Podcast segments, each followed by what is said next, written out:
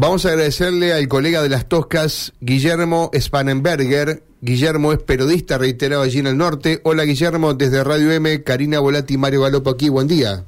Hola Karina, hola Mario, buen día. Bueno, si podemos decir buen día, el norte está convulsionado. Contanos qué pasó porque sabemos eh, a cuánta agosta esa información, Guillermo. En, la, en el ingreso, bueno, hay dos cortes de ruta, uno en Las Toscas que lo lleva adelante el Polo Obrero y otro en, la, en el ingreso a Tacuarendí, que hay una diferencia de 7 kilómetros entre uno y otro.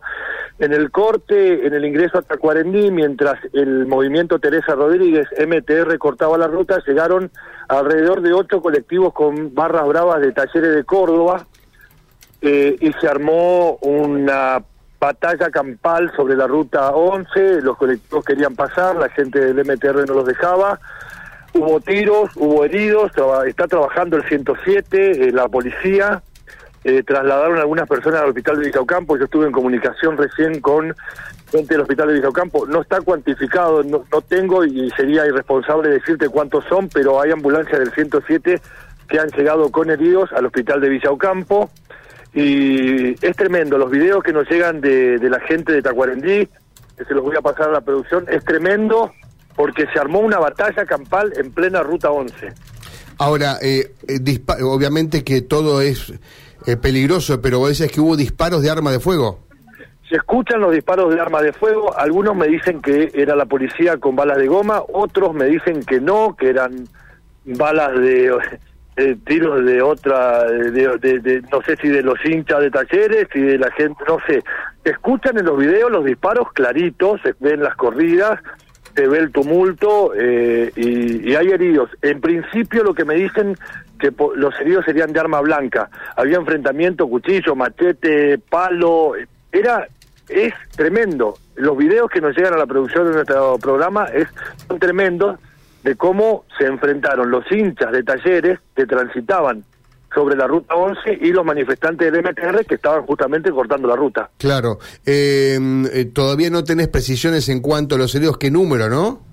No, no lo tengo, sería irresponsable decírtelo, recién me comuniqué con la gente del hospital de Villaucampo, me dicen que llegaron eh, ambulancias del 107, pero no tengo el número y, me parece que vamos a esperar un poquito para tener bien los datos, inclusive la gravedad de los heridos, si son graves, si no son graves, ¿no? Claro, ¿había presencia policial? ¿Manejaban esta alternativa que ante el paso de un contingente tan numeroso como lleva talleres cada vez que juega, eh, y, el corte, digamos, ahí se podía presumir que podía haber una situación conflictiva. ¿Había policía allí? Había una consigna policial que es la que está siempre cuando se hace el corte, Mario. O sea, es una consigna policial muy reducida. Yo creo que no tenían conocimiento que venía la hinchada de talleres. Eh, a, ver, es mi, mi primer análisis. No tenían conocimiento y se encontraron tanto los hinchas de talleres como los manifestantes del MTR en la ruta, digamos, ¿no? Eh, Guillermo, hablaste de una, una caravana, prácticamente ocho colectivos, estamos hablando de 400, 500 personas que venían en los coches, eh, ¿contra cuántos que estaban allí en el corte? 200 personas del movimiento Teresa Rodríguez, que en su mayoría son mujeres. Estamos hablando de... El 60% son mujeres. Muchas veces con chicos también, ¿no? exactamente. y teniendo en cuenta que estamos eh, con una cuestión de paro docente, los chicos no están en la escuela, están con los padres en la ruta. Claro. ¿Sabés si hubo eh, algún intento de pasar, digo, más pacífico y esto derivó después en este final que estás relatando o directamente fueron a querer llevarse todo por delante?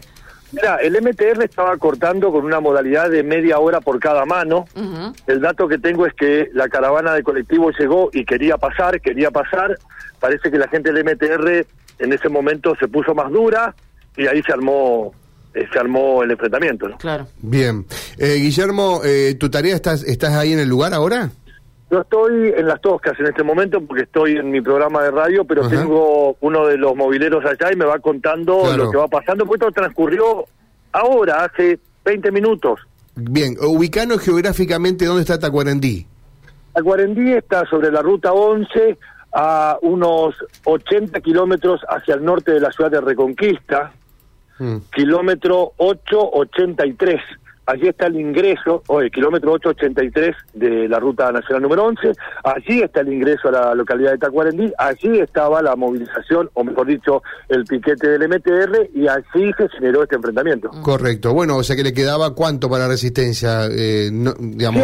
120 kilómetros para resistencia. Estaban ahí llegando, digamos, y no le faltaba tanto, ¿no? Y te digo, desde aquí ahora, en este momento, nosotros estamos cerca de la ruta, se escucha los patrulleros y las ambulancias todavía yendo hacia, hacia lo que sería el sur de nuestra ubicación. Atención con eso, ¿no? Atención porque si hay muchas ambulancias significa que la cosa es, brava, ¿no? Eh, ¿los, ¿Los colectivos pasaron finalmente o no? Los colectivos pasaron, por lo que tenemos como dato, los colectivos pasaron. Eh, pero el problema a ver, el problema es que la consigna policial era reducida y cuando llegaron los demás efectivos ya estaba armado completamente el enfrentamiento, digamos. Sí, sí, sí, claro, claro. Bueno, Guillermo, muchas gracias eh, por este por este reporte, es muy valioso para contarle a toda la provincia. Eh, te digo que eh, es una noticia que genera interés nacional, porque estamos hablando de un club muy popular de otra provincia que está metido en esta cuestión. Así que muchas gracias, Guillermo. Un abrazo grande, gracias por comunicarse y un saludo a la audiencia. Gracias, gracias. El, colega, el colega de las Toscas, Guillermo Spanenberger.